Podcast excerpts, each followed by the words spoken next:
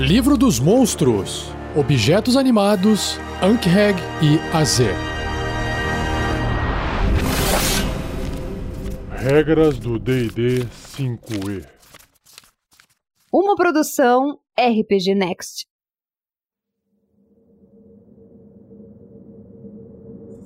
Objetos animados, em inglês Animated Objects, são construídos com magia potente para seguirem os comandos de seus criadores. Quando não estão sendo comandados, eles seguem a última ordem que receberam da melhor forma possível e podem agir independentemente para cumprir instruções simples. Alguns objetos animados, incluindo muitos dos criados em Faeria, Feywild, podem conversar fluentemente ou adotar uma personalidade, mas a maioria são simples autômatos.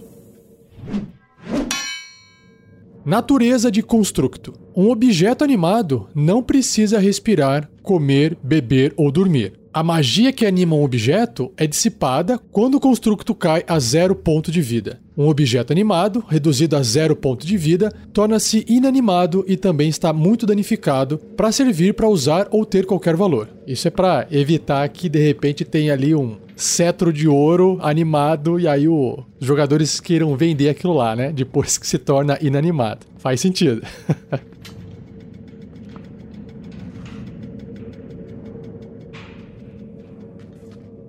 Então, no livro do monstro, dentro de objetos animados, são apresentados três: armadura animada, a espada voadora e um tapete sufocador. São três exemplos de criaturas animadas. Como a própria descrição do livro diz, qualquer objeto poderia ser animado, mas esses são os mais comuns. Começando então com a armadura animada, no livro há uma ilustração de uma armadura, uma full plate toda detalhada, bem bonita, de metal prateado, e ela está ali em pé, suspensa, se movendo, sem ter ninguém dentro dela usando.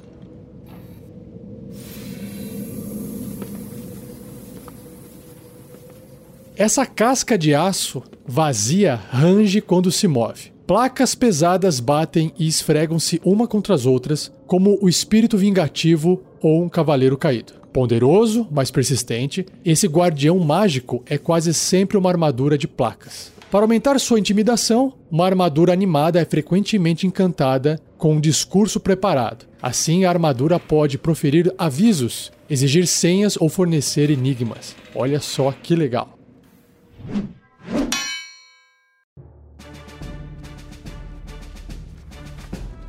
Sobre as estatísticas da armadura animada.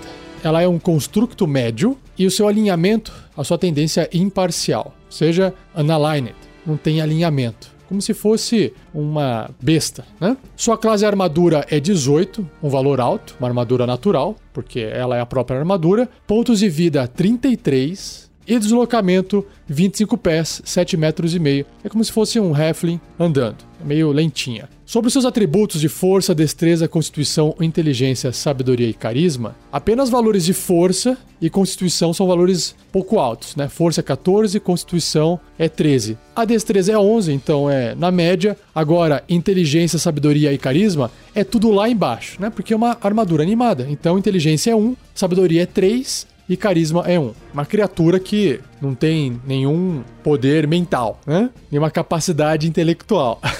Só que ela tem várias imunidades. Imunidade a dano psíquico, porque ela não tem uma mente, né? Então não tem como atacar a mente dela com dano psíquico. E também é imune a veneno, porque geralmente veneno causa dano a coisas orgânicas, certo? Ela também tem imunidade a algumas condições, que é amedrontado, então ela não consegue ficar com medo, cego, né? Já não tem olhos, não tem como ficar cega, enfeitiçado, não pode ficar enfeitiçado, envenenado, exausto, paralisado, petrificado, surdo. Então, várias condições que ela é imune. Sobre os seus sentidos, ela tem percepção às cegas de 18 metros, 60 pés, que é o blind sight, porque ela também não tem olhos, então não consegue enxergar nada, então ela só percebe até uma distância. Ah, e também não tem ouvidos, então não escuta nada, né? Então essa percepção é uma sensação do ambiente. Além desses 18 metros, ela é cega, completamente cega, ou não percebe nada. Claro que um barulho alto pode atrair ela de longe, certo? É como se ela pudesse ouvir a distância mesmo sem ter ouvidos. Bom, isso é o que eu, como mestre, julgaria, ok? E a sua percepção passiva é 6, ou seja, um valor bem baixo. É bem fácil passar ali por ela sem ser percebido. Ela não tem nenhum idioma, não fala nada, e o nível de desafio é 1, concedendo 200 XP. Sobre a sua aparência, ela tem uma aparência falsa, que é uma característica dela. Enquanto a armadura permanecer imóvel, ela é indistinguível de uma armadura normal. E isso que dá a graça dessa criatura, desse monstro, né? Você tá chegando próximo de uma criatura, de uma armadura ali, e você fica pensando: será que esse negócio vai se mexer e vai me atacar?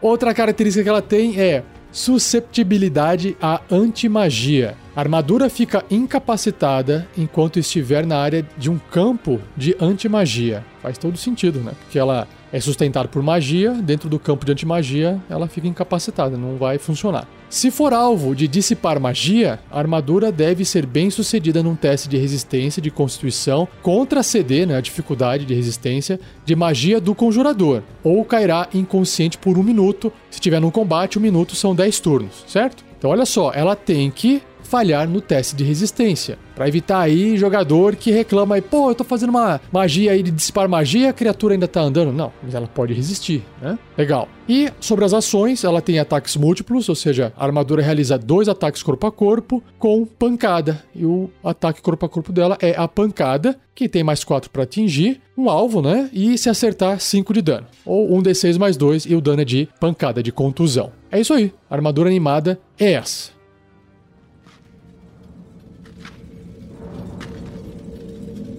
Espada voadora, Flying Sword. Uma espada voadora dança no ar, lutando com a confiança de um guerreiro que não pode ser ferido. Espadas são as armas mais comuns animadas com magia. Machados, clavas, adagas, massas, lanças e até mesmo bestas autocarregáveis também são conhecidas por existir em forma de objeto animado.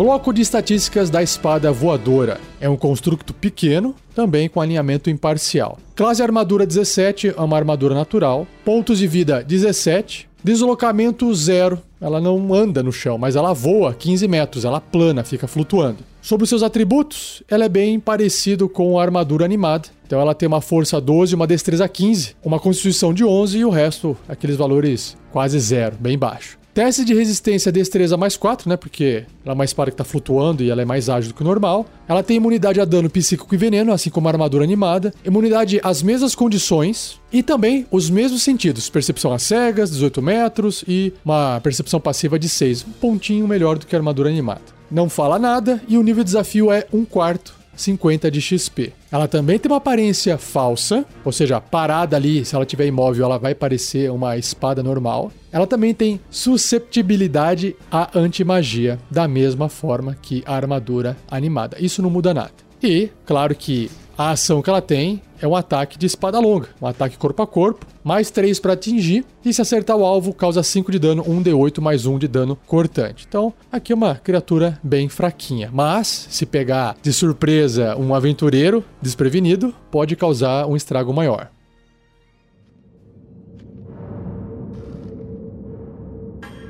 E por fim, o tapete sufocador. Pretensos ladrões heróis descuidados chegam na entrada da residência de um inimigo. Olhos e ouvidos alerta às armadilhas apenas para terminar sua busca prematuramente enquanto o tapete sobre seus pés se anima e o sufoca até a morte. Imagina. Um tapete sufocador pode ser feito de muitas formas diferentes, desde um tapete finamente tecido para uma rainha até um tapete grosso no casebre de um camponês. As criaturas com habilidade de sentirem magia detectam a aura mágica falsa do tapete. Em alguns casos, um tapete sufocador é disfarçado como um tapete voador. Hum, interessante. Ou outro item mágico benéfico. Ah, para poder atrair a pessoa. Porém, o personagem que fique em cima ou sente no tapete, ou que tente proferir uma palavra de comando, achando que é um tapete voador, por exemplo, é rapidamente preso conforme o tapete se enrola bem apertado ao redor da vítima. Ele lembra um pouco o Mímico, que tenta se parecer uma outra coisa, mas eu vou descrever o Mímico no episódio futuro.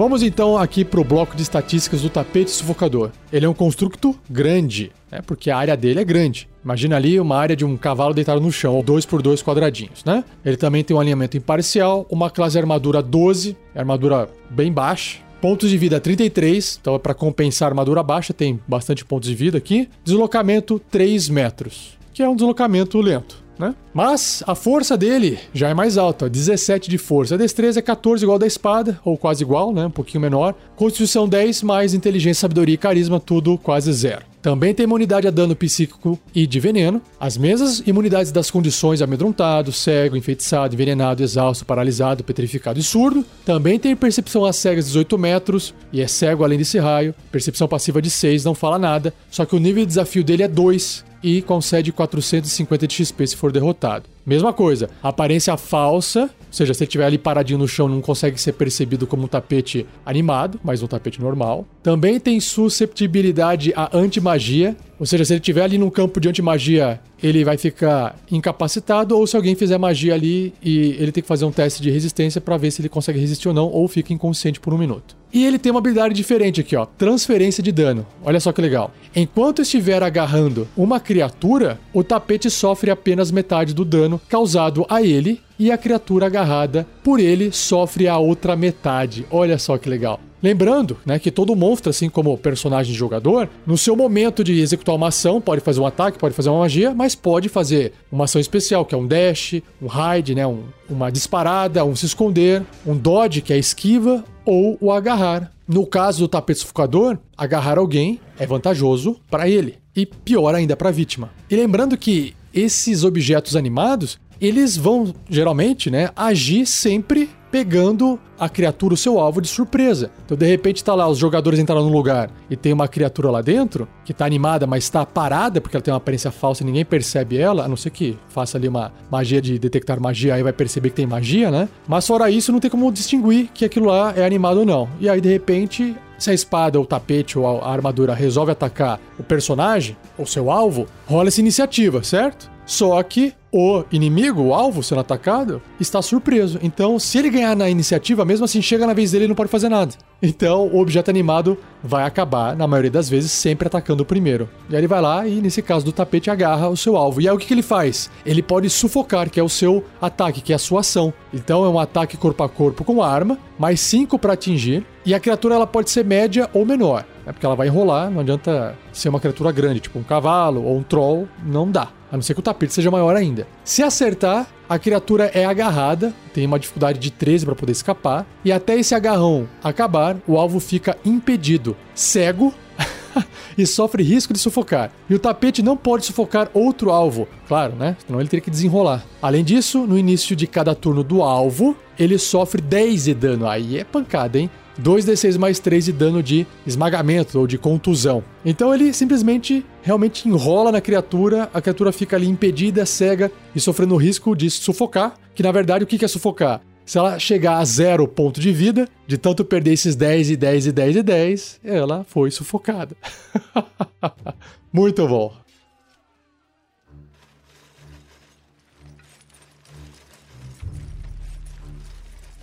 Ideia de aventura. Bom, objetos animados podem ser utilizados em qualquer lugar em qualquer aventura. Isso já ficou evidente, né? E qualquer objeto pode estar animado. No caso aqui da espada voadora, você pode trocar por qualquer outra arma e usar o mesmo bloco de estatística. No caso de do tapete sufocador, pode ser uma cortina sufocadora, por exemplo. E no caso de armadura, pode ser qualquer tipo de armadura ou enfeite parecido com isso. Agora, se você quer fazer uma aventura com mais foco nesses objetos animados, sei lá, imagina que de repente chegou um circo numa cidade que tem ali uma casa de terror que assusta as pessoas e de repente algumas pessoas que estão entrando naquela casa não estão saindo mais. E aí os aventureiros são chamados para poder investigar essa casa mal assombrada do circo e aí eles vão entrando e descobrem que muitos dos objetos lá dentro foram animados e agora eles têm que sair de lá porque, putz, está tudo animado aqui, a gente não sabe mais o que é inimigo ou não. Eu tô atacando até a parede aqui de tanto medo que eu tô, tudo que eu vejo começa a atacar. e aí de repente pode ter um monte de coisa que tá ali animada e realmente se torna um desafio de combate para os personagens. Agora, de repente, será que eles têm que ir atrás de uma vítima? Será que tá vivo? Tem alguém que sobreviveu? Será que alguém se escondeu lá dentro e tem que ser resgatado? E outra, quem é que fez isso? Mas antes eles tentarem descobrir quem que tá fazendo isso, eles têm que sair vivos de dentro da casa. Então, imagine só uma aventura simplesinha, até uma one shot dá para fazer só com esses objetos animados. Bom, não se esqueça também de acessar o fórum em rpgnext.com.br e deixe sua ideia de aventura com objetos animados lá. Registre lá a sua ideia para outros poderem acessar e jogar suas aventuras, tá bom? Se você quiser acessar também, o link direto para o fórum está no post desse episódio. Seja você também um guerreiro ou uma guerreira do bem. Para saber mais, acesse padrim.com.br barra rpgnext ou picpay.me barra rpgnext.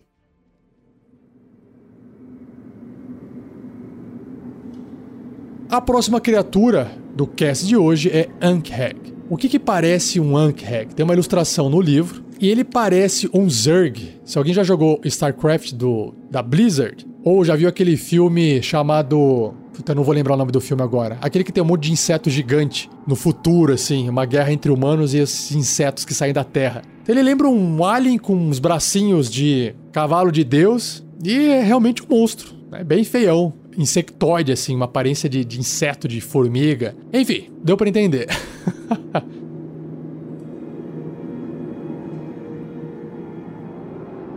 O Ankheg lembra um enorme inseto cheio de pernas. Suas longas antenas convulsionam em resposta a qualquer movimento à sua volta. Suas pernas terminam em ganchos afiados adaptados para esburacar e destroçar suas presas, e suas poderosas mandíbulas podem cortar uma árvore pequena ao meio.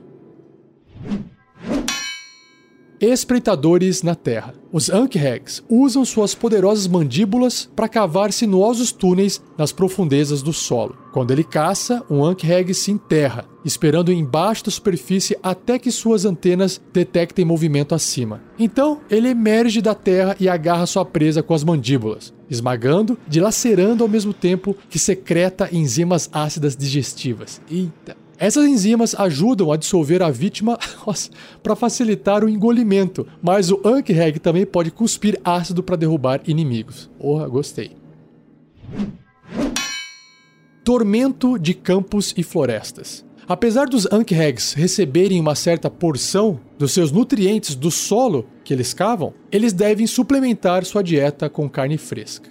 Pastagens cheias de gado e florestas com numerosas presas são os campos de caça preferidos do Ankheg. Por isso, essas criaturas são o tormento de fazendeiros e patrulheiros em todos os cantos.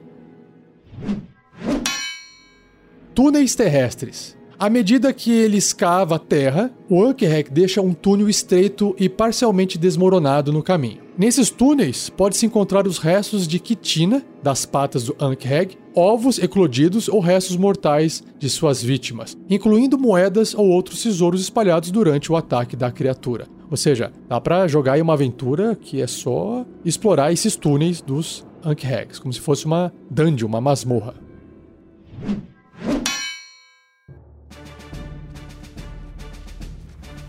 Bloco de estatísticas do Ankheg. Então, ele é uma monstruosidade grande, tamanho aí de um cavalo mais ou menos. Também tem um alinhamento imparcial, uma tendência imparcial. Então, ele é só um monstro. Não está agindo de forma boa ou mal, simplesmente está vivendo a sua vida. Classe armadura 14, ele tem armadura natural. E ele tem armadura 11 quando está prone. Prone é no chão, deitado, caído. Por algum motivo, alguma parte do corpo dele, quando ele está ali no chão caído, fica exposta, o que facilita ele ser acertado e ser machucado. Pontos de vida 39, deslocamento 9 metros. Só que se ele estiver escavando, cai para 3 metros. Mas mesmo assim, cavar 3 metros a cada 6 segundos é bastante, né? Agora, sobre os seus atributos físicos e mentais, Claro que os físicos são bem mais fortes. Força 17. Destreza e constituição tá ali na média um pouquinho. Agora inteligência é 1, coitado do bicho. Sabedoria 13, como se fosse o instinto dele, né? E carisma 6. Sentidos, visão no escuro 18 metros. E sentido sísmico, o Tremor Sense, também de 18 metros, ou seja, ele está em contato com a Terra, então ele sente, mesmo sem estar tá enxergando, se alguma coisa está ali nessa redondeza, nesse raio de 18 metros dele. Percepção passiva 11, não fala nenhum idioma e o nível de desafio 2, concedendo 450 de XP. Bom, ele tem duas ações. Uma mordida e uma rajada de ácido. Vamos ver primeiro a mordida. É um ataque corpo a corpo, mais 5 para atingir. Se acertar, causa 10 de dano médio, 2d6 mais 3, o dano é cortante, e mais 3 que rola um d6 ali de dano ácido. Se o alvo for uma criatura grande ou menor, ou seja, sei lá, se tiver o tamanho de um cavalo ou menor, um humano ou um halfling, ela será agarrada automaticamente. E tem que fazer um teste de dificuldade 13 para poder conseguir escapar.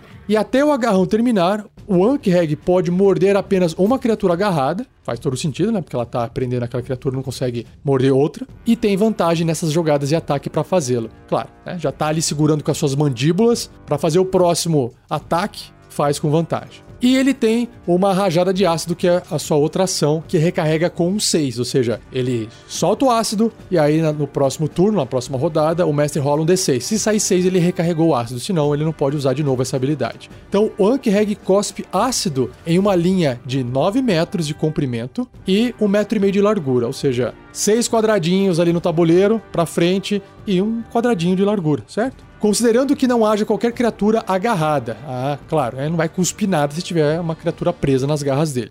Cada criatura na linha deve realizar um teste de resistência de destreza com dificuldade 13, sofrendo 10 ou 3d6 de dano de ácido se falhar nesse teste de resistência ou metade do dano. O legal é que mesmo que passe no teste vai levar ali pelo menos 5 de dano médio, hein? Então é legal. E é isso. Não tem segredo do Ankheg. Eu já curti.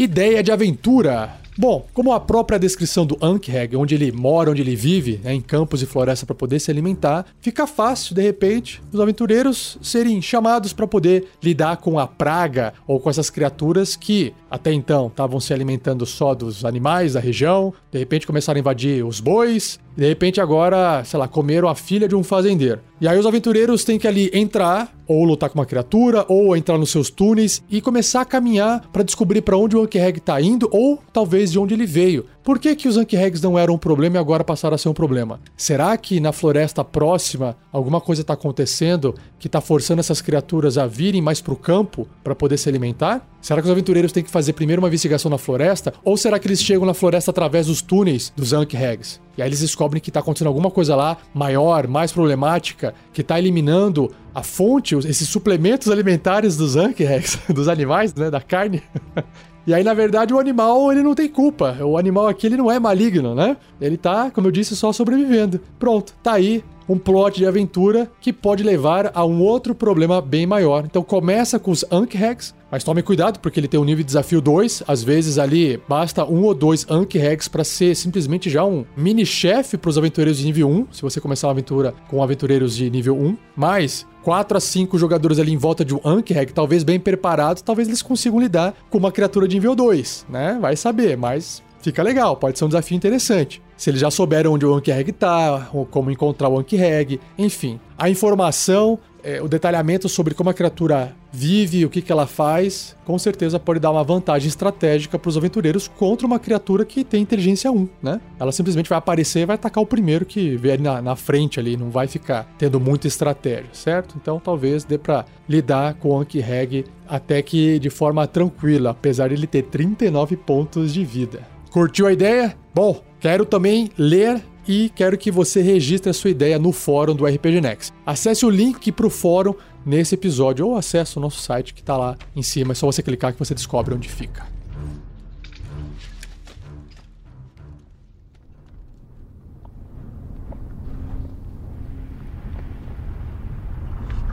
E a última criatura do cast de hoje é o Azer. O Azer parece um anão queimado do sol, queimado até demais. Só que no lugar da sua barba e cabelo é fogo. Ele segura um escudo e um martelo de combate também pegando fogo. É bem isso. Nativos do plano elemental do fogo, os Azers são mestres da forja, mineiros, peritos, inimigos jurados dos Efrit. Em relação à aparência e maneiras, um Azer assemelha-se a um anão, mas só na fachada. Sob sua pele de aparência metálica, um Azer é um ser de fogo, que por fora se manifesta em seu cabelo e barba flamejantes. Construídos, não nascidos. Os Azers não se reproduzem. Cada um deles é construído de bronze por outro Azer imbuído com uma porção de chama interior do construtor. Olha que legal. Cada Azer é esculpido com características únicas. Esse processo de construção limita o crescimento populacional dos Azers e é a razão principal para essas criaturas continuarem raras. É tipo máquina fazendo máquina, né? Habitantes vulcânicos. Os Azers habitam em reinos nas fronteiras entre o plano elemental da terra e o plano elemental do fogo, uma cadeia de montanhas e vulcões cujos cumes erguem-se como sequências de fortalezas. Sob os picos das montanhas, abaixo de caldeiras vulcânicas e entre rios de magma, os Azers extraem metal incandescente e gemas brilhantes da terra. Esquadrões de Azers patrulham as passagens e túneis para seu reino, rechaçando as investidas de salamandras, cujos mestres Efrit ordenam ataques contra os reinos Azer. Nossa, um monte de criatura aqui que só vai ser citado em episódios futuros. Inimigos dos Efrit. Há muito tempo, os Efrit e os Azers eram aliados. Os Azers ajudaram a criar a Cidade de Bronze, forjando aquele lar dos Efrits em um dos lugares mais maravilhosos já criados. Quando os Azers terminaram o trabalho deles, os Efrits os traíram, realizando uma tentativa falha de escravizar os Azers e de proteger os segredos da cidade. Ah, interessante. Apesar das incursões ocasionais e conflitos, no entanto, os dois lados abstiveram-se, até agora, de um conflito direto. É mais ou menos Coreia do Sul, Coreia do Norte. Os Azers acreditam que apenas a ameaça de serem reveladas as passagens escondidas para a cidade de bronze mantém os Efrites em xeque. Hum, olha só, tá aí ó, a dica de aventura aí. Mestres do metal e das gemas. Os Azers são artesãos memoráveis e criam trabalhos maravilhosos com as gemas e metais preciosos encontrados no habitat vulcânico. Eles avaliam o valor de tais tesouros acima de todas as outras coisas, por vezes, enviando grupos para os planos em busca de metais e gemas raros. Quando os Azers são evocados através de magia para o plano material, em geral é para ajudar a forjar um elaborado item mágico ou obra de arte, pois dizem que sua perícia com tal ofício é incomparável. Tá aí também outra dica para começar o contato com o Azer numa aventura. Fogo vivo. Um azer não precisa comer, beber ou dormir. Mas.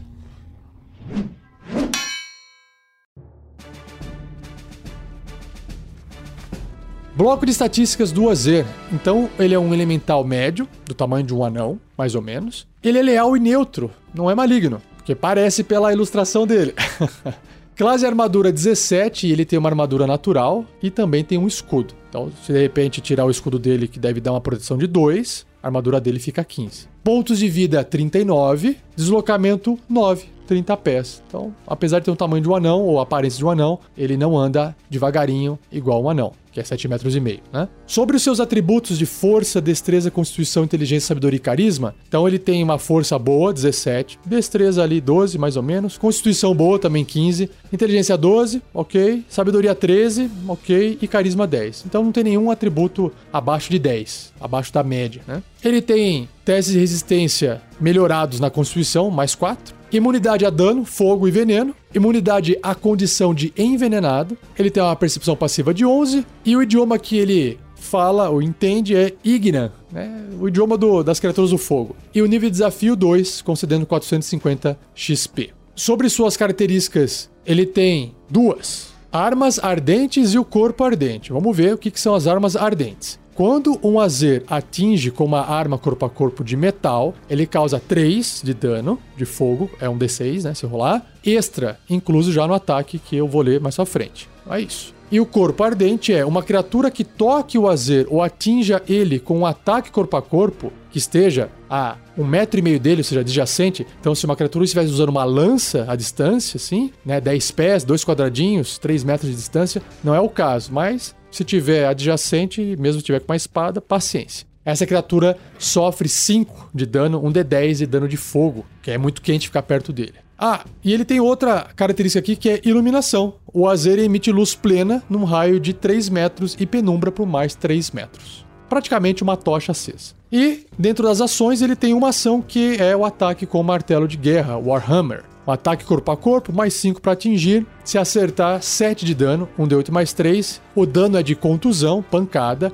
Ou 8 de dano, que é 1d10 mais 3, se ele estiver usando essa arma com as duas mãos sei lá, dele de repente jogou o escudo fora e quer bater com esse martelo de guerra usando as duas mãos. Então o dado, em vez de ser 1d8, é 1d10. Então o dano fica um pouquinho maior, certo? Além desse dano que ele vai causar com o martelo, mais 3 de dano de fogo, ou rola um D6 a mais, que aumenta o dano aí legalzinho numa criatura nível 2 aí, certo?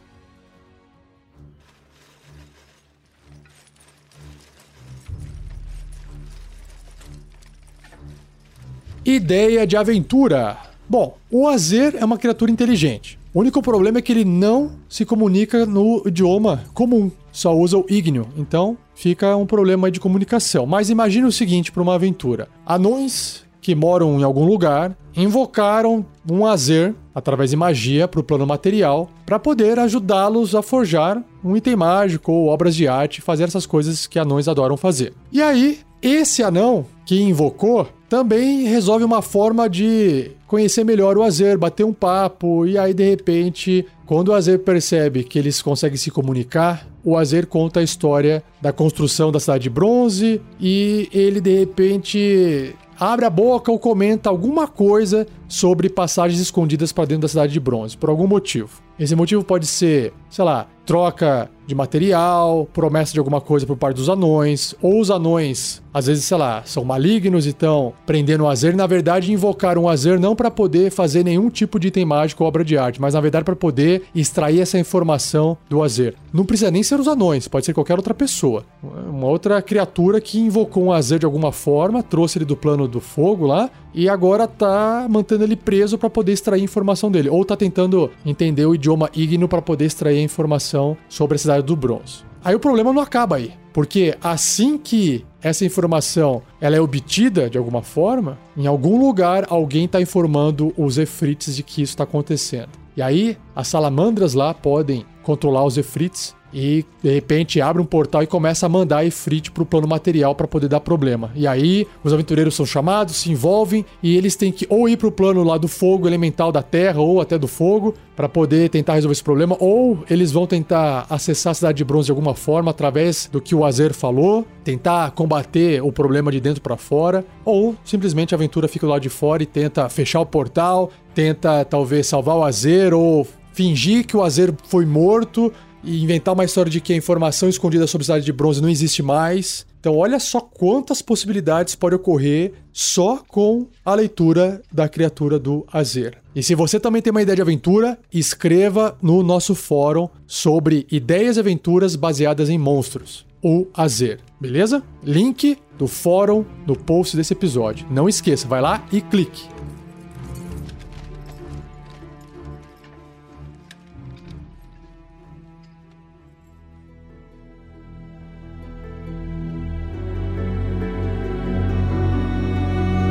E assim eu encerro mais um Regras do D&D 5e. Espero que você tenha gostado. Se você tiver dúvidas, escreva para mim, envie um e-mail para rafael47@rpgnext.com.br ou escreva no post desse episódio. Não esqueça de compartilhar com seus amigos, jogadores, mestres. Claro que o mestre tem que saber das criaturas, os jogadores não necessariamente, mas se o jogador sabe separar jogo de metajogo, não tem problema. Eu acho que todo mundo gosta de conhecer o, o mundo fantástico por trás do RPG e das criaturas. Deixo aqui registrado um obrigado ao editor Gleico Vieira Pereira e lembre-se que o RPG Next está no Spotify. Nós temos programas separados, como por exemplo, o RPG Next Podcast, onde tem todos os podcasts, tem lá Tarrasque na Bota separado, se você quiser só acessar Tarrasque na Bota separado. Tem o Regras do D&D 5e separado, Regras do GURPS, Contos Narrados e a Forge, tá bom? Vá procurar a gente lá no Spotify. E não perca o próximo episódio, onde irei apresentar a você os monstros Banshee, Basilisco e Berrir, beleza? Então, muito obrigado, um abraço e até!